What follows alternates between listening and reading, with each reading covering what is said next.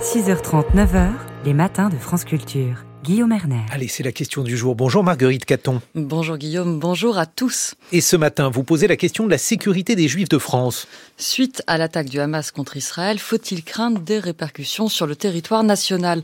Depuis samedi, la sécurité des lieux communautaires juifs a été renforcée.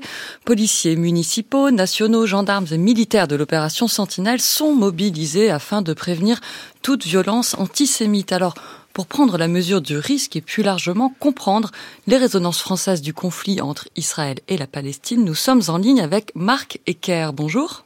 Bonjour. Vous êtes politiste, directeur de recherche à l'IFRI, l'Institut français des relations internationales, auteur de l'ouvrage Intifada française de l'importation du conflit israélo-palestinien. C'était paru en 2012 aux éditions Ellipse. Rares sont les conflits étrangers, Marc Ecker, qui mobilisent autant les opinions publiques internationales et l'opinion française en particulier. Comment l'expliquez-vous? Est-ce lié à la dispersion des communautés juives dans le monde? C'est même le seul conflit qui mobilise autant. En France, il y a une seule question de politique étrangère qui avait mobilisé autant de monde sur les 25 dernières années. C'était la guerre en Irak en 2003. On était dans un contexte très particulier avec une opposition à la fois de la société civile mais aussi de la classe politique française. Rappelez-vous du discours de Dominique de Villepin à l'ONU, etc.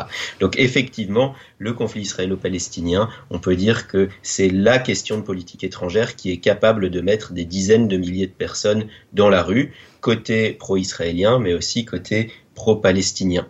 Euh, je fais une petite parenthèse. La mobilisation qu'on a vue hier en soutien à Israël était une mobilisation importante. On a parlé de 16 000 personnes à Paris. À ma connaissance, c'est en fait la principale mobilisation pro-israélienne en France depuis la guerre des six jours en 1967. Il y avait eu d'autres mobilisations importantes au cours des derniers conflits sur la bande de Gaza notamment, euh, mais en 2008-2009, qui était la précédente mobilisation importante, je ne pense pas qu'à l'époque on avait dépassé les 10 000 personnes. Donc on voit là qu'il y a quelque chose d'important euh, qui se passe et qui est évidemment lié au choc de cette offensive des terroristes du Hamas euh, sur le territoire israélien. Alors pour répondre à votre question, pourquoi ce conflit a de telles résonances, c'est évidemment lié à des questions démographiques. Hein. La, France héberge une importante communauté juive, mais également d'importantes communautés musulmanes. Euh, mais ce n'est pas tout. On voit qu'il y a une mobilisation historique qui existe, euh, notamment côté pro-palestinien, depuis la guerre des six jours de 1967, avec des acteurs extrêmement variés dans ces mobilisations. Historiquement, pour qui penche l'opinion publique française? C'est plutôt pour la Palestine? Alors historiquement, en fait, jusqu'à la guerre des six jours de 1967, l'opinion publique française était massivement pro-israélienne, donc de 1948 à 1967. Et à la veille de la guerre des six jours, c'était une ambiance assez dramatique parce que l'opinion pensait vraiment qu'Israël pouvait disparaître, menacé par des États arabes coalisés. Et euh, à l'époque, il y avait eu une manifestation qui avait regroupé environ 30 000 personnes à Paris, et on voyait des personnalités extrêmement variées se joindre à ces comités de soutien à Israël il y avait Johnny Hallyday, Guy Béard, Alain Delon, etc. Euh, c'était des, manifestations qui dépassaient très largement le cadre de la communauté juive. En revanche, à partir de 1967, ce qui correspond au début de l'occupation israélienne, euh, de la Cisjordanie, de la bande de Gaza, euh, on, a vu l'opinion s'inverser. Et dans le fond, on, est passé d'une configuration avant 67 qui était la configuration du conflit israélo-arabe où euh, Israël était considéré comme le David face à Goliath, à l'inverse après 1967 où c'était le conflit israélo-palestinien et Israël était vu comme l'acteur fort face à des Palestiniens beaucoup plus faibles. Et donc cette fois, il y a eu une inversion. C'était les Palestiniens qui sont devenus euh, David face aux Goliath israéliens. Et les attentats de la rue Copernic et de la rue des Rosiers à Paris, pardon Marc car je vous coupe, c'est pour avancer un peu vite, euh, qui ont été perpétrés par des, des terroristes palestiniens. On est dans les années 80. Ça ne renverse pas ce mouvement en faveur de la Palestine. Non, là, on est dans une configuration autre, hein, qui est une configuration plus d'exportation du conflit, qu'on a connu effectivement jusque, on va dire, à la fin des années 80, où on a des acteurs qui viennent du Proche-Orient pour commettre des attaques euh, en France. Et non, ça n'a pas renversé effectivement l'opinion. Vraiment l'opinion est restée très majoritairement favorable aux Palestiniens jusqu'à aujourd'hui. Mais là, on constate une configuration un peu différente parce que l'attaque vient très clairement du côté du, du Hamas. Et par ailleurs, on ne peut pas mettre un signe égal entre défense de la cause palestinienne et défense du Hamas parce que les défenseurs de la cause palestinienne sont en réalité très variés, très divisés et quand le Hamas est arrivé au pouvoir en 2006, puis par la force en 2007, euh, eh bien en fait, ça a créé une sorte de schisme au sein des mouvances pro-palestiniennes, avec des militants historiques qui défendaient la Palestine laïque et démocratique, euh, qui euh, se sont insurgés contre cette victoire du, du, Hamas. Vous parlez de ces défenseurs de la cause palestinienne, un schisme entre les deux lié à la question du Hamas. Aujourd'hui, qu'est-ce qu'on peut dire de ces militants? Est-ce que ce schisme se prolonge et qui sont-ils?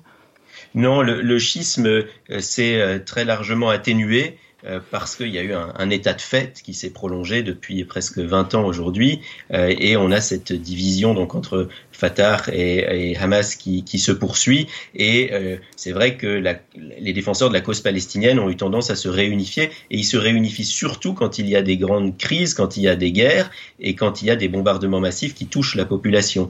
S'il y a un phénomène d'unification liée à ces moments euh, dramatiques. Vous l'avez dit, euh, la situation actuelle est assez différente des précédentes puisqu'il s'agit d'offensives palestiniennes sur Israël. depuis samedi, une vingtaine d'actes antisémites ont été recensés. Vous qui avez étudié les militants de la cause palestinienne, quel lien établissez-vous entre antisionisme et antisémitisme? Et pensez-vous qu'il y a à l'heure actuelle de véritables menaces sur la communauté juive? Fait, il y a plusieurs questions dans votre question, donc je vais commencer sur les actes antisémites. Il est vrai qu'on voit une hausse quasi systématique des actes antisémites en France quand il y a un réchauffement du conflit israélo-palestinien. Ça a été particulièrement notable à partir du début de la deuxième intifada, donc au, début du XXIe siècle. Euh, sur les premières années de la deuxième intifada, on voit qu'il y a des pics d'actes antisémites en France qui se situent aux alentours de 900 par an. Et ensuite, on a une redescente liée aussi à l'accalmie du conflit israélo-palestinien. Et puis, quand il y a eu ces guerres à Gaza, notamment en 2008, 2009, 2014, eh bien, on a de nouveau vu des, des pics d'actes antisémites en France. Le dernier pic, il remonte à 2021, et on a eu cette année-là environ 600 actes antisémites. Donc on voit qu'on est encore à des niveaux sous euh, les niveaux de la deuxième intifada, mais on est revenu quand même à des niveaux élevés. Et en ce qui concerne les actes, le lien entre l'antisionisme et l'antisémitisme, au-delà de la corrélation de temps, est-ce que ce sont les mêmes personnes qui sont en cause? Alors, déjà, ces actes antisémites ne sont pas nécessairement commis par des membres d'associations pro-palestiniennes. Je crois que c'est important de, le dire. Euh, et souvent, les actions violentes ont lieu en marge de manifestations, voire ont lieu euh, la nuit, euh, en dehors de toute manifestation, notamment pour ce qui est des tags antisémites, ou, rappelez-vous, dans les années 2000, il y avait eu plusieurs synagogues qui avaient fait l'objet de jets de cocktails Molotov. Ça, c'est pas nécessairement des membres d'associations pro-palestiniennes qui, font ça, parce que ce conflit a des raisons en fait beaucoup plus larges qui vont au-delà des cercles militants stricto sensu. Le lien antisionisme-antisémitisme maintenant, ça c'est un, argument qui est très souvent utilisé par des organisations pro-israéliennes pour tenter de délégitimer euh, des militants pro-palestiniens en expliquant que toute forme d'antisionisme est une forme d'antisémitisme, ce qui est somme toute très contestable. Euh, et on a vu qu'il euh, y a eu un rapport gouvernemental d'ailleurs au début des années 2000 qui avait été rédigé par M. Ruffin et qui euh, établissait lui un lien entre l'antisionisme radical et l'antisémitisme. Toute la difficulté est qu'il n'est pas simple de dire ce qui est de l'antisionisme radical. Et par ailleurs, dernier point. Oui, rapidement, dites-nous s'il y a de véritables menaces en quelques secondes. Oui, juste, tous les militants pro-palestiniens ne sont pas antisionistes. Ça, c'est un point aussi important. Certains défendent la position des deux États, donc souhaitent un État israélien à côté d'un État palestinien. Merci beaucoup, Marc Ecker. Pardon, je suis désolée de vous couper. Il est temps de passer la parole à Guillaume Erner. Merci, Marguerite Caton.